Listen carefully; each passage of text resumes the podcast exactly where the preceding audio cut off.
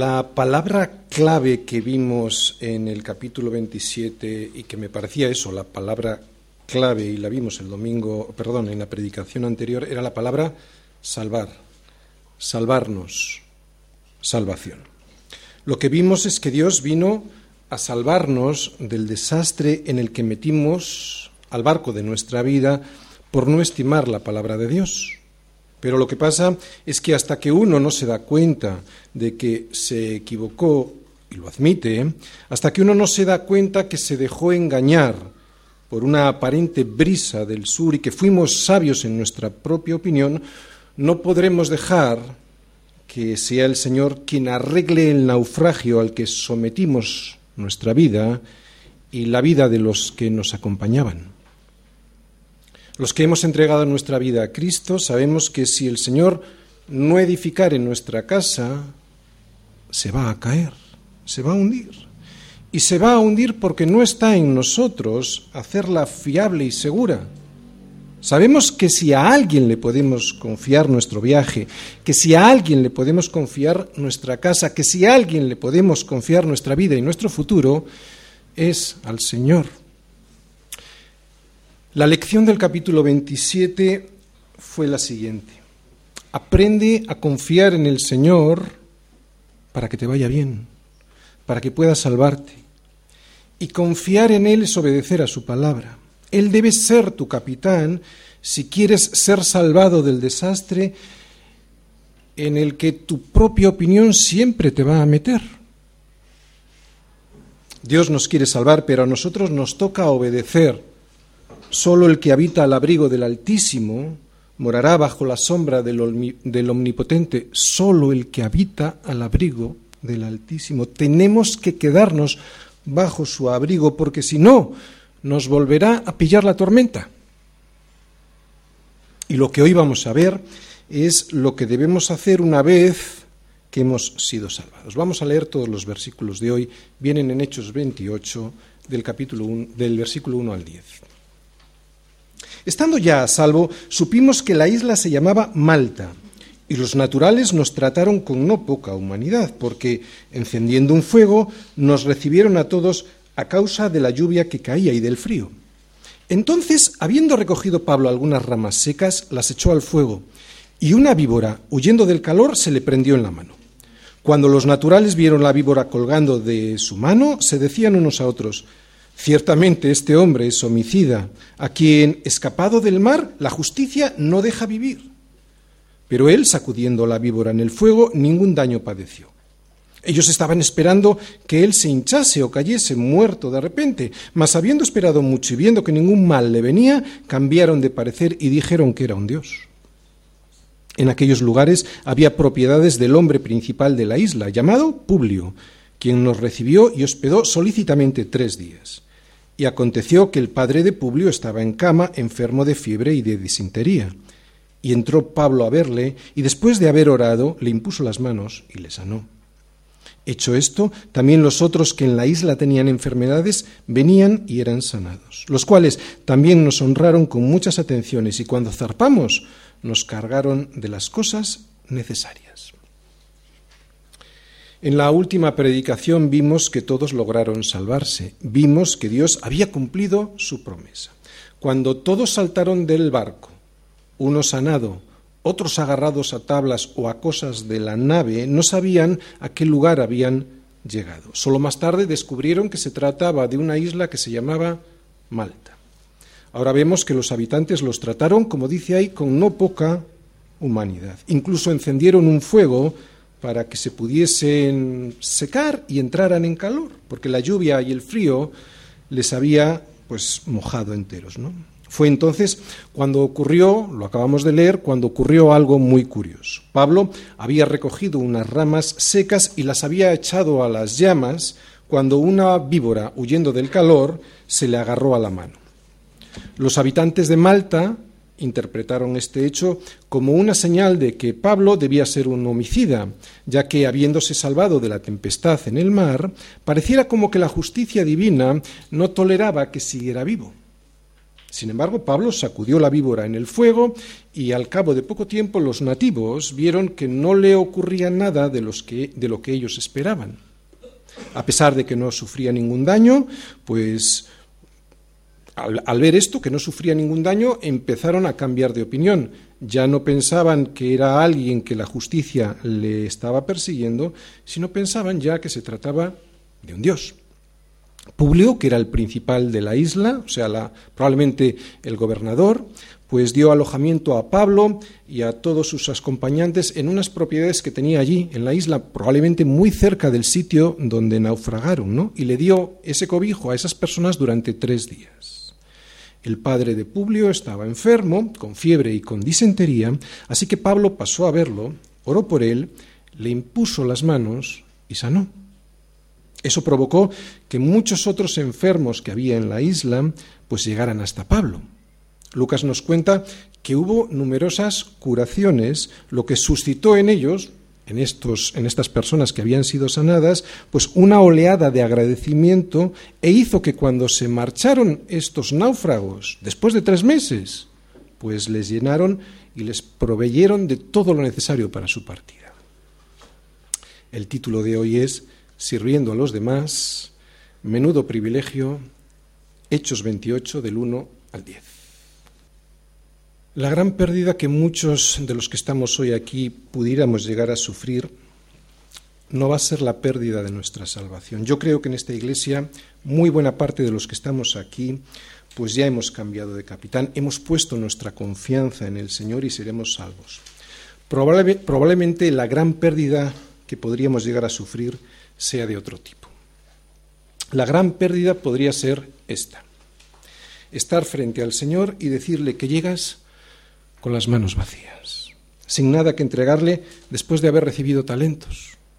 Yo no creo que uno se deba de preocupar porque recibió al Señor con 35 años, con 40, con 50 años. Yo no creo que uno se deba preocupar por eso. Yo creo que lo que a uno le debiera de preocupar es haber recibido su amor y no haberse puesto las pilas discipulándose para servir.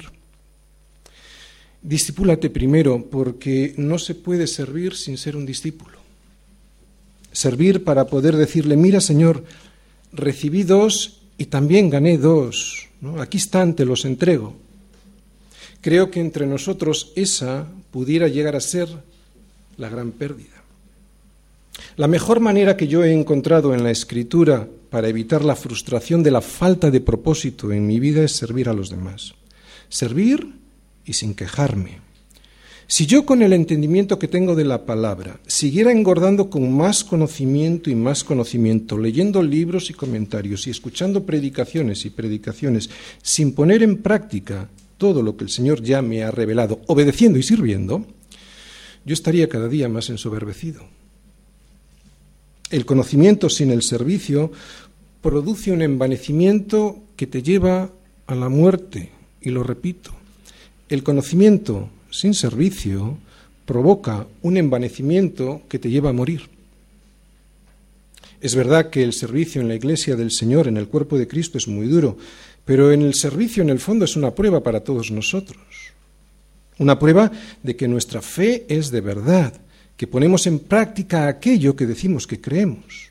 Y hoy lo vamos a comprobar en Pablo. Hoy vamos a ver cómo a Pablo no se le acaban las pruebas, le va a picar una serpiente a pesar de estar dedicando todo su tiempo en el servicio a los demás. Si hoy estas palabras te duelen, espero que sea el dolor producido como por un bisturí que sana la herida y no como el dolor que produce la picadura de una serpiente, que lo que quiere es matar. Espero que hoy te ayuden estas palabras. El don que Dios me ha dado, el propósito que yo tengo, el privilegio del que disfruto es predicar la palabra de Dios. Y eso es para hacer discípulos. No es para tener gente engañada en la iglesia pensando que son lo que ni de lejos llegan a ser. Yo quiero hacer discípulos. Y si no estás dispuesto, creo que lo mejor para todos es que te busques otra iglesia. El Señor nos dijo que recibiríamos poder, ¿recordáis? ¿Cuándo? Cuando viniera el Espíritu Santo a nuestra vida y que después pasaría algo. ¿Qué era eso que tendría que pasar? ¿Os acordáis? Hechos 1, versículo 8 creo que era. Y recibiréis poder cuando haya venido sobre vosotros el Espíritu Santo y me seréis testigos. Para eso es el Espíritu Santo, para ser testigo primero en Jerusalén, en Judea, en Samaria y hasta el último de la tierra. Como pastor yo tengo un compromiso, un compromiso con el Señor y un compromiso con todos vosotros. Yo quiero hacer discípulos. Si me quedo con una manada pequeña, no me importa. Pero de lo que quiero asegurarme es que esa manada pequeña llegue a la meta. Así que si hay alguien que no está dispuesto a ser discípulo, seguramente hay muchas iglesias por ahí que no se van a preocupar si el resto de la semana pues eres o no eres parte del cuerpo de Cristo. ¿no? Con verte aparecer el domingo por la puerta, pues se van a conformar y tú te vas a sentir mejor que aquí, así que no seas masoquista. ¿Sabes por qué? Porque todos los domingos vas a escuchar algo como esto ¿no? y no lo vas a poder soportar, a no ser que quieras ser un discípulo. Esto es algo que cuando la gente llega a semilla no entienden porque piensan que es control por mi parte y no es así, es responsabilidad. Yo tengo la responsabilidad de guiarte hasta el final. Es cierto que es el Señor quien te va a llevar hasta el final, quiero decir que es el que va a consumar la buena obra en ti, pero a mí se me ha encargado que yo te indique por dónde debes de ir para comer los pastos frescos, que es la palabra del Señor, ¿no? Eso es lo que hace un pastor, llevar a las ovejas a los pastos frescos de la palabra de Dios. Y yo no voy a inhibirme en esa responsabilidad solo para que te sientas bien. Que nadie me llame a consejerías si no está dispuesto a que, a que caminemos juntos y unánimes con el Señor. No me hagas perder el tiempo si no estás dispuesto a obedecer. mira, te voy a poner un ejemplo. Sería como ir al médico y que él, después de mirarte, te dé una serie de pastillas con una prescripción, ¿no? Esta te la tomas a esta hora y te tomas diez pastillas o tres a las que seas. Y tú cuando llegas a tu casa, pues dices, bueno, pues de esta que me ha dicho que me tome tres, me voy a tomar una. Y de esta que me ha dicho que me tome diez, no me tomo ninguna. Entonces, ¿para qué vas? ¿No? Tiene sentido. ¿Para qué vas? Lo digo porque muchas veces he sentido que he perdido el tiempo con gente que no está dispuesta a discipularse. Tienen su propia opinión y no tienen intención de cambiarla. Solo quieren que se les dé una palmadita en la espalda y que yo les diga que todo va bien. Así que no me llames a consejería si no estás dispuesto a ir a tu célula, a estar discipulándote y a caminar juntos con un cuerpo que es la iglesia local, en comunión y en armonía. Todo ello con el propósito de crecer, todos juntos y en un mismo sentir, y así llegar a ser tú también un discipulador de otros que pudieran llegar algún día a nuestra iglesia, ¿no? Yo no quiero ovejas gordas que solo quieran comer y que no estén dispuestas a servir. Yo quiero discípulos que sirvan para que cuando te caigas haya muchos a tu alrededor que te puedan levantar, ¿no? Tenemos que llegar todos juntos, eso es un cuerpo, llegar todos juntos, pero para eso necesitas comprometerte. ya lo he dicho. Espero que lo recibas en el amor del Señor. ¿De acuerdo? Vamos a ir versículo a versículo. Estando ya a salvo, supimos que la isla se llamaba Malta. Y los naturales nos trataron con no poca humanidad, porque encendiendo un fuego, nos recibieron a todos a causa de la lluvia que caía y del frío. Bien, vimos que Dios había prometido salvar a Pablo y lo hizo, y también salvó a todos los demás que iban en esa nave, ¿no? Pero pasaron por muy duras pruebas, recordáis, estuvieron en una tormenta que duró 14 días y esa tormenta les llevó por donde quiso. También tenían una desesperanza que hizo que todos menos Pablo, pues eso, perdieran cualquier esperanza de salvarse. También tuvieron un intento por parte de los marineros de abandonar el barco, lo que hubiera producido prácticamente su muerte, puesto que ellos no sabían gobernar la nave del barco si se marchaban estos marineros. Y finalmente tuvieron que pasar por un plan de los soldados para matar a todos los presos, incluyendo a Pablo, para que no se escaparan. Y ahora vemos que ya a salvo, están a salvo, la tempestad les dejó en una playa de Malta mojados y con frío. Además llovía, así que no podían secarse fácilmente sin la ayuda de un fuego. Pero vemos que le recibieron los nativos de la isla, no, dice ahí, con no poca humanidad, porque encendiendo un fuego les ayudaron a secarse y además, como vemos en el versículo 2, les recibieron a todos. Pues así es como terminamos todos después de una prueba tan dura como esta, ¿no? Mojados y con frío. Por eso hay que hacer algo. Alguien tiene que hacer algo. Y es lo que vamos a ver en el siguiente versículo, versículo 3, primera parte. Entonces, habiendo recogido Pablo algunas ramas secas, las echó al fuego. Pablo en algún sentido ahora era el líder, ¿no? Porque él había sido el instrumento que Dios había usado para que se pudiera llegar a salvo a esa isla, para que pudiera llegar la salvación a todos los demás que iban en ese barco. Pero vemos en este versículo que Pablo no se valió de eso, de ese liderazgo moral, vamos a decir así, para enseñorearse sobre los demás. De hecho, lo que vemos es todo lo contrario. En este versículo podemos observar cómo Pablo está recogiendo ramas secas para alimentar un fuego.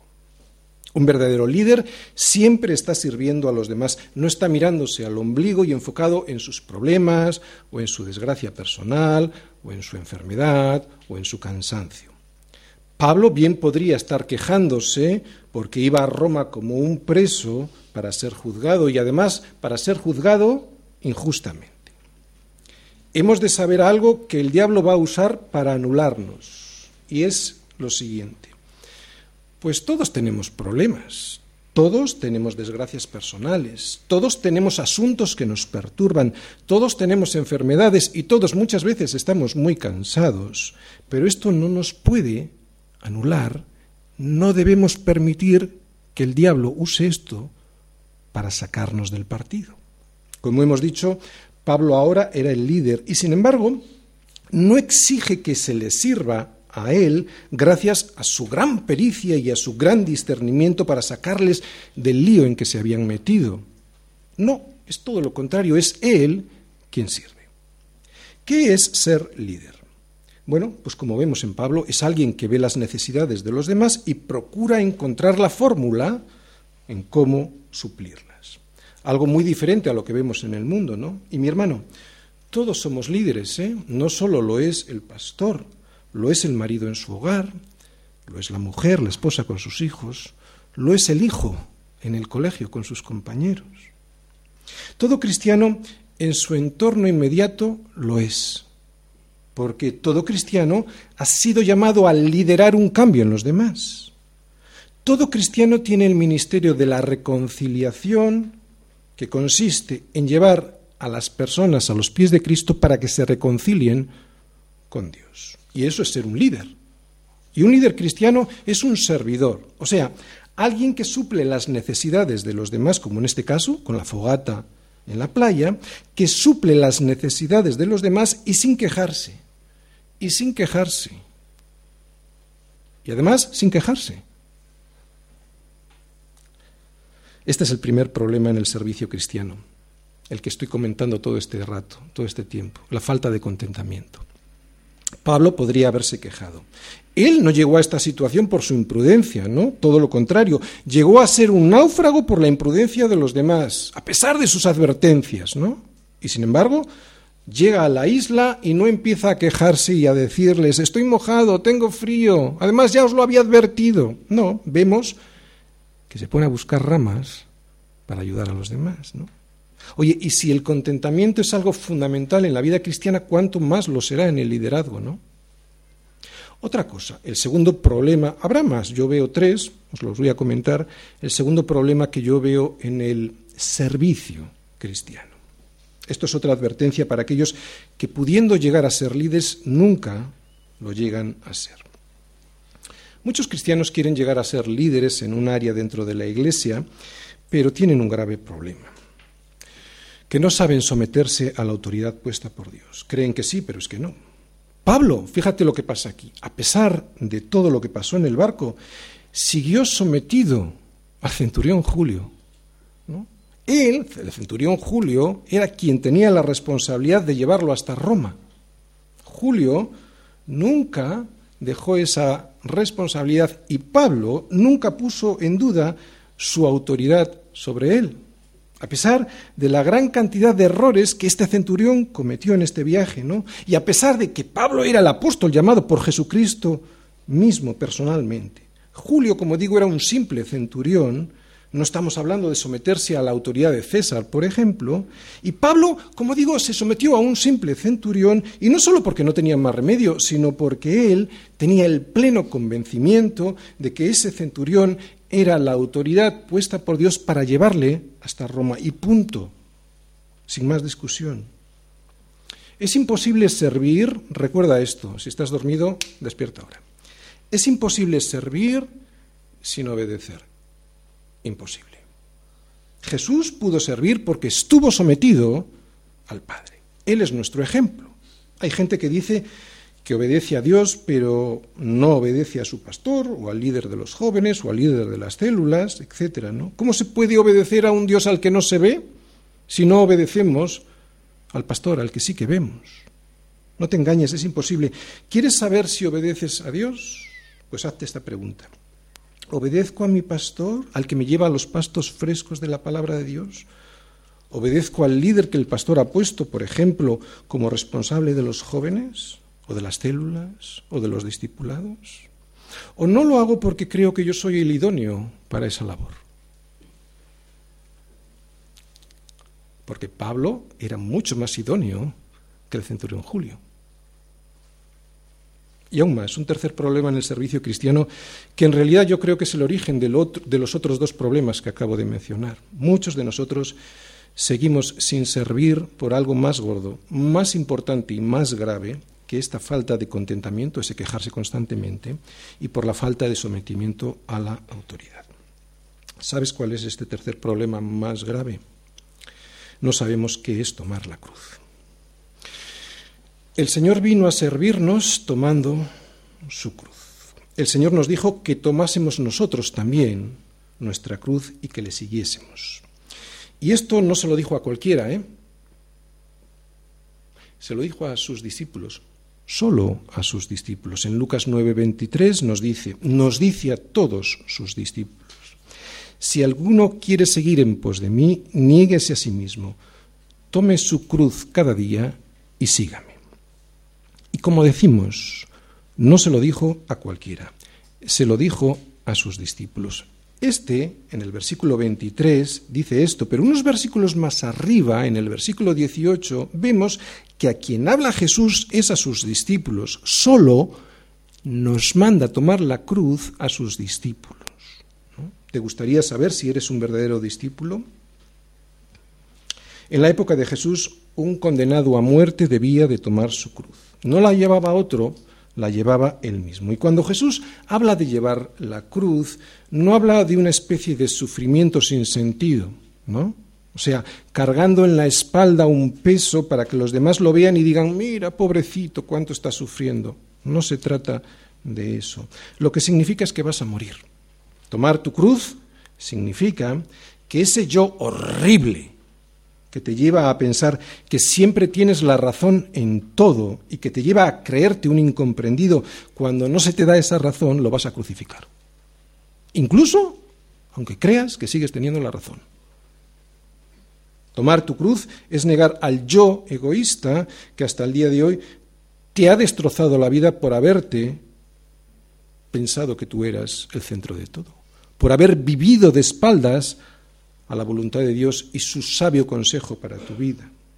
Ese yo que se irrita con los demás por cualquier cosa, que se enfada con los demás porque no le hacen caso, que tiene envidia porque hay otros que están haciendo lo que él cree que puede hacer mejor. Es a ese yo al que hay que crucificar, incluso aunque sea verdad que tú lo puedes hacer mejor. Es ese yo que se niega a reconocer sus faltas, ese yo que es muy duro en el juicio a los demás, pero que con él mismo es muy benévolo. Pues es ese yo al que debo crucificar según las palabras del propio Jesús. Y además, todos los días. ¿Sabes por qué? porque todos los días va a querer salir a pasear ese muerto que has matado el día anterior. Va a querer salir. Está muerto, muy muerto, pero quiere salir. Identificarme con Jesús en su muerte va a hacer que también me identifique con Jesús en su vida. Y su vida es una, fue una vida de servicio, atención, en obediencia. Un servicio a los demás, aunque los demás no lo valoren. Cualquier otro servicio que no surja de un yo crucificado, presta atención, cualquier otro, porque eso serían obras en la carne, cualquier otro servicio que no surja de un yo crucificado, ¿no? será una obra en la carne que sólo deseará que se ensalce mi persona en vez de al Jesús que se supone que llevo viviendo dentro. Ahora bien, si alguien piensa que sirviendo se vive sin problemas, sería bueno que se leyera la segunda parte del versículo 3. Vamos a leerlo. Y una víbora, huyendo del calor, se le prendió en la mano. Bien. Al último que le debiera de haber picado una serpiente era Pablo. Si alguien era inocente en este viaje, ese era Pablo. Si alguien había avisado de los peligros de reiniciar el viaje desde Buenos Puertos hasta Fenice, ese era Pablo. Si alguien ayudó para que no se escaparan los marineros y así el barco no se perdiera, ese era Pablo. Si alguien no rehúsa a recoger ramas para encender un fuego, ese era Pablo, pero resulta que a quien le pica una serpiente es a Pablo. El servicio en el ministerio cristiano no te garantiza una vida sin dificultades. Lo estamos viendo en la vida de Pablo en todo este libro de los Hechos. ¿no? Y sin embargo, nunca le hemos visto a Pablo quejarse al Señor. Tampoco lo hace ahora y tenía muchas razones como para poder hacerlo. ¿no? Así que aviso para los servidores, que debiéramos ser todos en esta iglesia y los diáconos. Cuando sirves al Señor será cuando más veces y con más fuerza serás atacado por la serpiente, esa que en Génesis 3.1 dice que era astuta más que todos los animales del campo. Sabes, Satanás no soporta que sirvas. Por eso va a intentar hacer todo lo posible para anularte en el servicio. Fíjate cómo estaba la serpiente escondida entre la maleza, cómo se confundía con otras maderas, cómo se mimetizaba con las ramas del ambiente para pasar desapercibida, para que cuando menos te lo esperes, te pueda picar. Pero las dificultades en el servicio no acaban aquí, con picaduras de serpientes. Versículo 4. Cuando los naturales vieron la víbora colgando de su mano, se decían unos a otros, Ciertamente este hombre es homicida, a quien, escapando del, a, quien escapado del mar, la justicia no deja vivir. Se decían unos a otros, he subrayado, ¿verdad? Cuando alguien que está cumpliendo la voluntad de Dios sirviendo a los demás es picado por una serpiente, enseguida vendrán las acusaciones. Acusaciones que se cuentan unos a otros. No pasa nada. Ya estás avisado, ¿de acuerdo? Ya estás avisado. Y sabes, a mí no me preocupa. ¿Es molesto? Sí. ¿A quién no le molesta que le pique una serpiente y que encima le acusen de que le pica porque ha hecho algo malo? Pero, como digo, no pasa nada y no me preocupa por dos motivos. Primero, porque yo ya lo he visto en la Escritura, estoy avisado, la Escritura ya me lo dice. Y segundo, porque yo mismo también era así antes. ¿O tú no? Yo sí.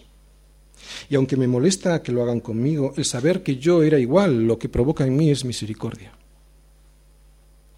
que te maldigan por ser un siervo y que lo hagan además con la agravante de publicidad, es lo que Satanás procurará siempre. Lo que él quiere es que sufras para inutilizarte en el servicio cristiano. Yo sé lo que significa ser difamado por causa de Cristo, por servir al cuerpo de Cristo. También sé lo que significa que además se haga caso a esa indignidad. Pero me da igual me da absolutamente igual. Mi reputación ya fue clavada en la cruz de Cristo. Me da igual lo que se diga de mí si es mentira, ya me avisó el Señor, ¿no? Octava bienaventurado, bienaventuranza, Mateo 5:11, bienaventurados sois cuando por mi causa os vituperen y os persigan y digan toda clase de mal contra vosotros, mintiendo. Y aquí está la clave. Cuando lo digan mintiendo y por hacer lo que todos nosotros debemos hacer, o sea, por predicar el Evangelio. Oye, pero ante esta circunstancia que vemos aquí, ¿qué hace Pablo? Pues lo vamos a ver en el siguiente versículo. Se sacude al enemigo. Fíjate, versículo 5. Pero él, sacudiendo la víbora en el fuego, ningún daño padeció. ¿Te das cuenta lo que hace Pablo? Es muy interesante, ¿de acuerdo? ¿Te das cuenta lo que hace Pablo? Se sacude la víbora y la echa al fuego. No pelea con ella. Es muy interesante, digo, y esto es puro sentido común. Lo que pasa es que muchas veces nosotros no practicamos el sentido común en nuestra vida espiritual. La iglesia no es perfecta. Aquí pican mucho las serpientes. Es en el sitio donde más van a picar. ¿Sabes por qué? Pues porque lo que más rabia le da a la serpiente, a Satanás, es la iglesia de Jesucristo. Por eso uno debe sacudirse la serpiente para que el servicio a la iglesia, al cuerpo de Cristo, dé fruto. Sacúdete el problema, la difamación, la persecución. Esto es lo interesante y que vemos en este versículo. No se trata de defenderse, ni de pelearse con los que te acusan.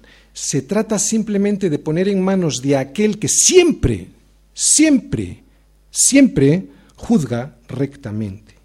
Pon todo en manos de Dios deja lugar a la ira de Dios. No os venguéis vosotros mismos, amados míos, sino dejad lugar a la ira de Dios, porque escrito, está, mía es la venganza, yo pagaré, dice el Señor. Yo sé que he repetido este versículo muchas veces, pero es que es un versículo muy querido para mí porque fue muy difícil para mí ponerlo en práctica cuando pudiendo vengarme, y esto es lo importante, porque claro, cuando uno no se puede vengar, dejar todo en manos del Señor es fácil. ¿Sí? Señor, defiéndeme porque yo no puedo. Pero cuando uno se puede vengar, ¿eh? dejarlo en manos del Señor y no actuar, híjole, como dicen los mexicanos, es muy difícil. Por eso fue un versículo muy difícil de poner en práctica en mi vida, porque pudiendo hacerlo, pudiendo vengarme de aquellos que me difamaron, no lo hice. Como digo, hay que tener mucho dominio propio y mucha confianza en que Dios te va a defender para sacudirte una serpiente, echarla al fuego y esperar que no pase nada. Bueno, Pablo se libró de morir en una tempestad, lo vimos, se libró de que los soldados les matasen a todos los presos, incluyendo a él mismo, para que no se escapasen, y también se libró de la picadura de una serpiente. Así que seguramente ya llegó el momento en el que se acaban las pruebas, ¿no? Pues no. Versículo 6. Ellos estaban esperando que él se hinchase o cayese muerto de repente.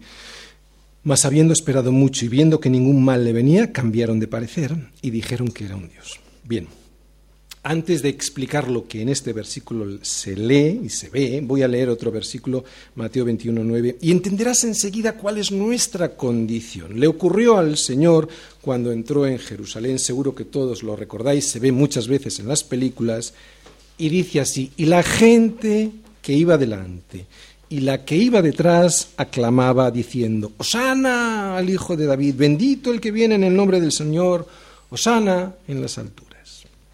Oye, ¿cuánto tiempo pasó desde este momento hasta que esas mismas personas pidieron la muerte de Jesús?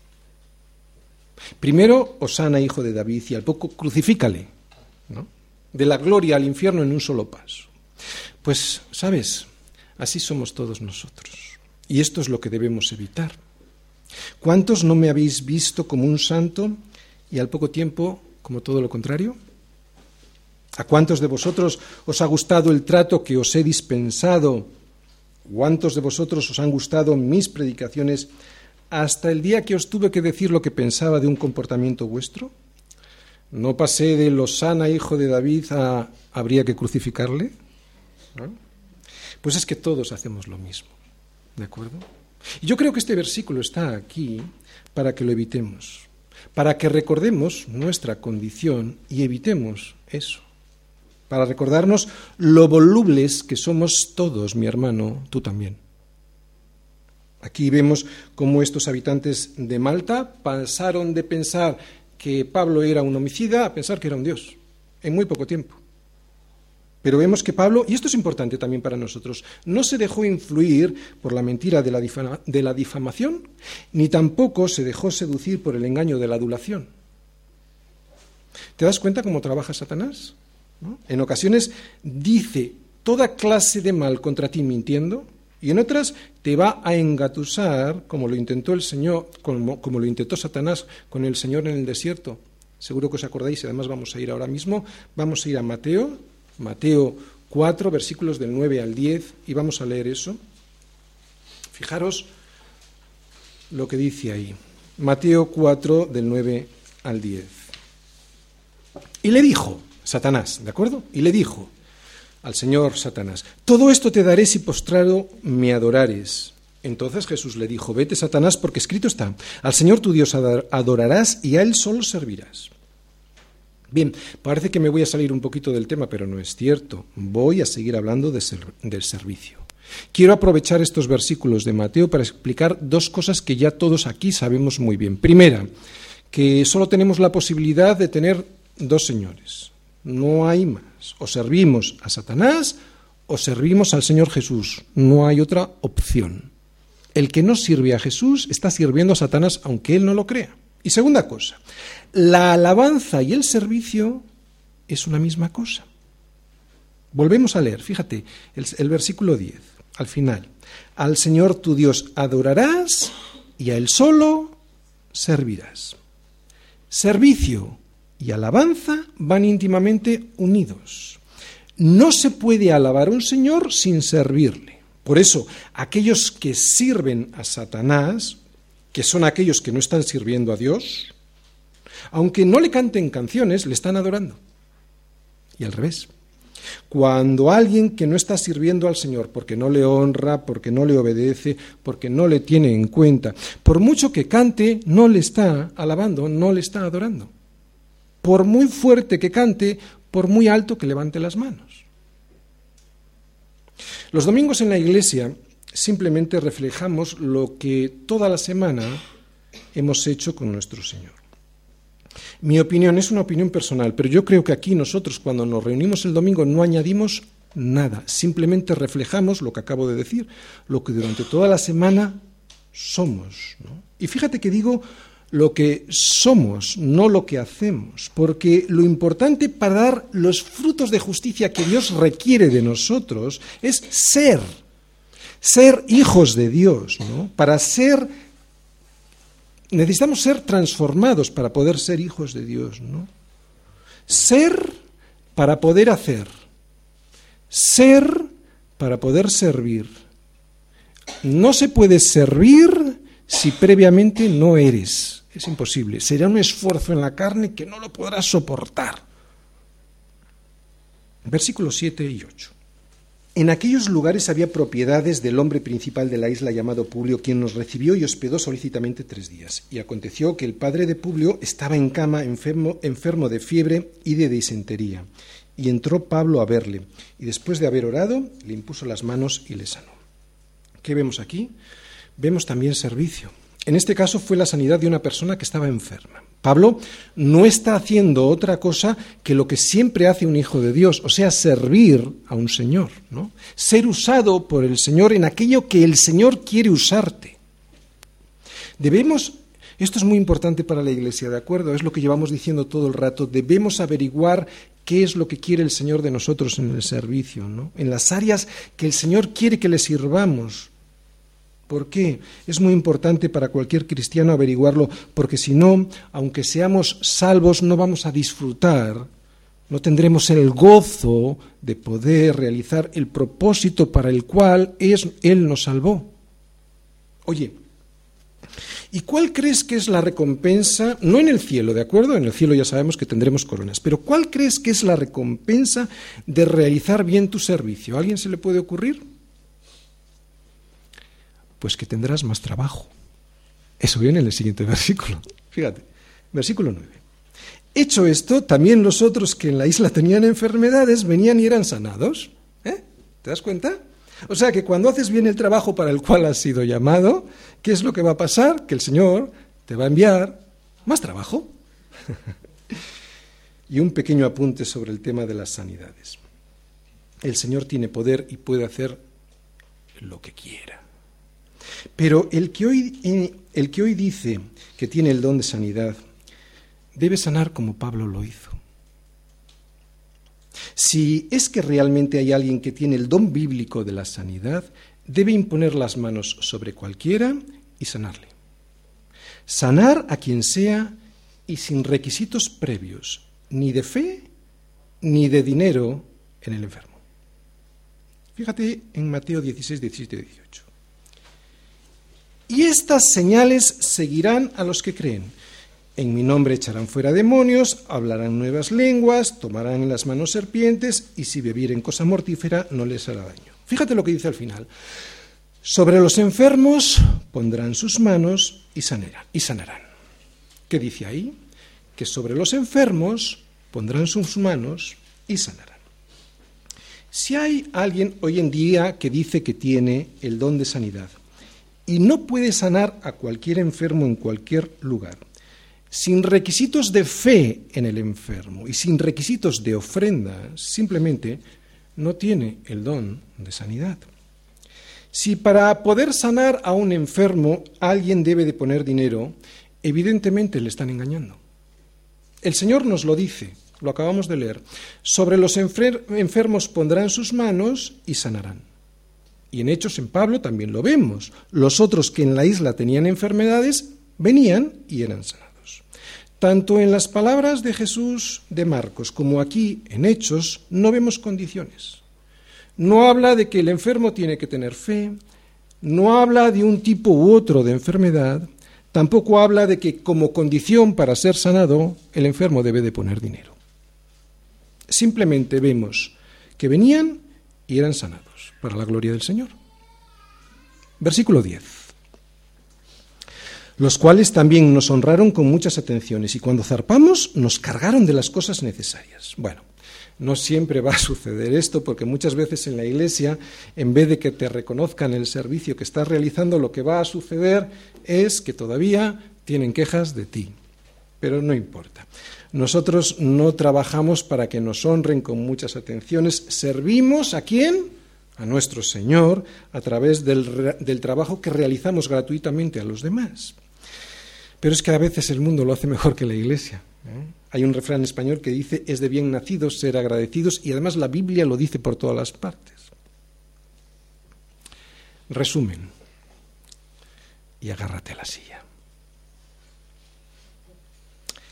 El enemigo solo vino a hurtar, a matar y a destruir.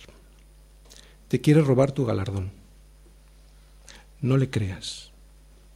No seas solo un creyente. Haz un compromiso con el Señor y conviértete en un discípulo. En este mundo tienes un propósito y es un propósito de privilegio. Por eso el título de la predicación de hoy era Sirviendo a los demás, menudo privilegio, es el privilegio de servir, ¿no? Jamás conocerás una vida tan abundante como la vida de servicio, créeme. Jamás conocerás una vida tan abundante como la vida de servicio, pero esto solo ocurrirá cuando te atrevas, cuando te atrevas a hacer cortes, cuando te atrevas, porque el reino de los cielos es para los valientes, para los que le arrebatan a Satanás aquello que les robó, para aquellos que se atreven a ser discípulos, no solo creyentes. Quiero que vayamos un momentito a Hechos 6, aunque ya lo hemos predicado y ya lo hemos visto en profundidad, voy a mirar solo por encima este, estos tres primeros versículos, Hechos 6, del 1 al 3, para comprobar los requisitos que se necesitan para servir en este cuerpo que es la iglesia local. Porque la iglesia del Señor no es una organización, es un cuerpo, lo sabemos todos, o sea, es un organismo. Y por lo tanto, los requisitos son muy diferentes a los que se requieren en un club social o en una organización económica o empresarial o deportiva. 6.1. En aquellos días, como creciera el número de los discípulos, hubo murmuración de los griegos contra los hebreos. Bien, me voy a parar un momentito. Hubo murmuración.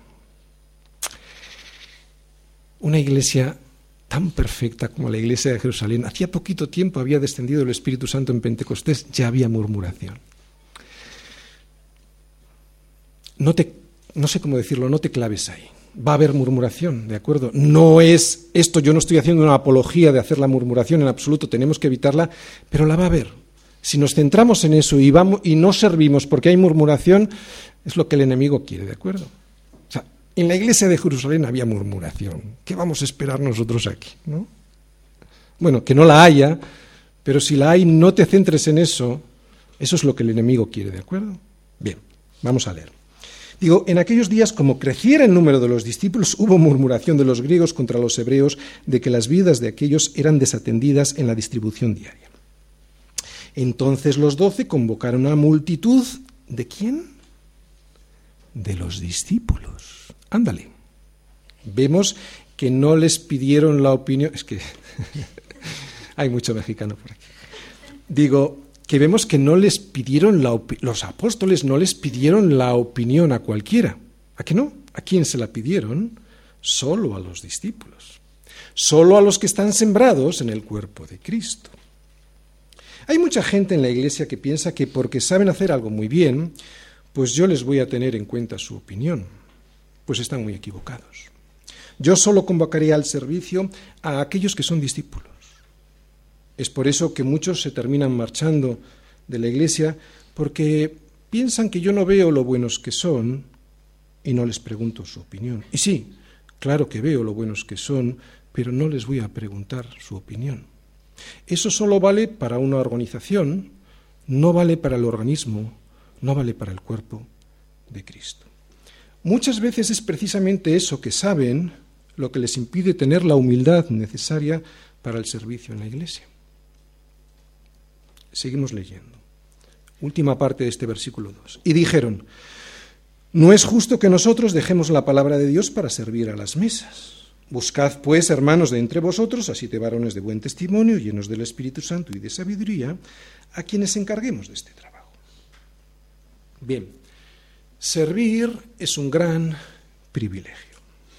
Servir en el cuerpo de Cristo no es una carga, no es algo molesto, es algo maravilloso, pero como acabamos de leer en Hechos 6, tiene sus condiciones.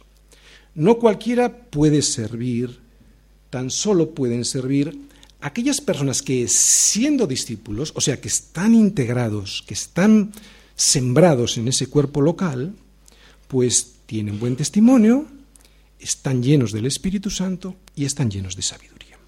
¿Qué es tener buen testimonio? Básicamente es obedecer. Una persona obediente siempre tiene un buen testimonio ante los demás. Una persona desobediente siempre lo que le pasa es que carece de ese buen testimonio y es una piedra de tropiezo a los demás. Los miembros de la iglesia, los miembros de una iglesia que tienen buen testimonio, son aquellos que están dispuestos a obedecer a su Señor, ¿no? Y alguien podría decir que está dispuesto a obedecer al Señor, pero no a su pastor. Bueno, pues en ese caso debería buscarse otro pastor, porque no es posible, como hemos dicho antes, obedecer a un Dios al que no ves si no obedeces a un pastor, a quien sí ves. Es tan sencillo como esto. Un ejemplo. Si un marinero quiere que su capitán le dé alguna función de servicio, es evidente que ese marinero habrá de demostrar que está dispuesto a obedecer, porque ¿de qué le valdrá al capitán de esa nave decirle que haga una cosa si no tiene la certeza de que la va a hacer y de que la va a hacer en las condiciones que le dice que lo haga? Hay que recordar que estamos enrolados en un barco que no es de vacaciones, que no es un crucero, es un barco de guerra. Tenemos una guerra espiritual contra Satanás, contra el pecado, y sin disciplina y sin obediencia, es imposible que ganemos juntos esa batalla, esa guerra. Segundo, estar lleno del Espíritu Santo. ¿Qué significa estar lleno del Espíritu Santo? Pues significa estar en comunión con Cristo. Es caminar con Él. Es comer su cuerpo y beber su sangre. ¿Has leído alguna vez esto y no lo has entendido? A ver si hoy lo entiendes. Mira, o sea, comer su carne es comer del pan que descendió del cielo, o sea, comer su palabra, estar pegado a su palabra. Y beber su sangre es creer que su sangre te puede limpiar todos los días de tu pecado. O sea, estar pegado a su palabra todos los días y pedir que su sangre me limpie todos los días, porque todos los días caigo. Eso es estar lleno del Espíritu Santo. Y si no estoy en comunión con su palabra y si no me arrepiento, significa que ni como su carne ni bebo su sangre. Y tercero, y ya termino, sabiduría. Sabiduría no es conocimiento. Sabiduría no es decir, fíjate lo que sé, acércate y escucha. No. Sabiduría es aplicar lo que sé en el temor del Señor. O sea, un servidor. Un hombre sabio es un hombre que sirve. Un hombre sabio es un ganador de almas. Por lo tanto, no cualquiera puede servir. El verdadero servicio solo se puede hacer si alguien tiene una llenura del Espíritu Santo, si tiene buen testimonio y si está lleno de sabiduría. ¿Para qué semejantes requisitos? Pues para servir a las mesas. Esto es lo que vemos en Hechos 6. Semejantes requisitos simplemente para servir el pan. Tener un buen testimonio, estar lleno del Espíritu Santo y estar lleno de sabiduría para ser un simple camarero. Tengo que entender que si mi vida no está respaldada por estos tres requisitos, yo no valgo ni para colocar sillas en la iglesia. Esto no es una empresa, lo hemos dicho, esto es la iglesia de Jesucristo. Servir es un privilegio. Si servir al Señor no fuera un privilegio, los requisitos no serían tan exigentes. Si servir a un Señor como es Jesucristo no fuera un privilegio, ¿sabes? Lo haría cualquiera.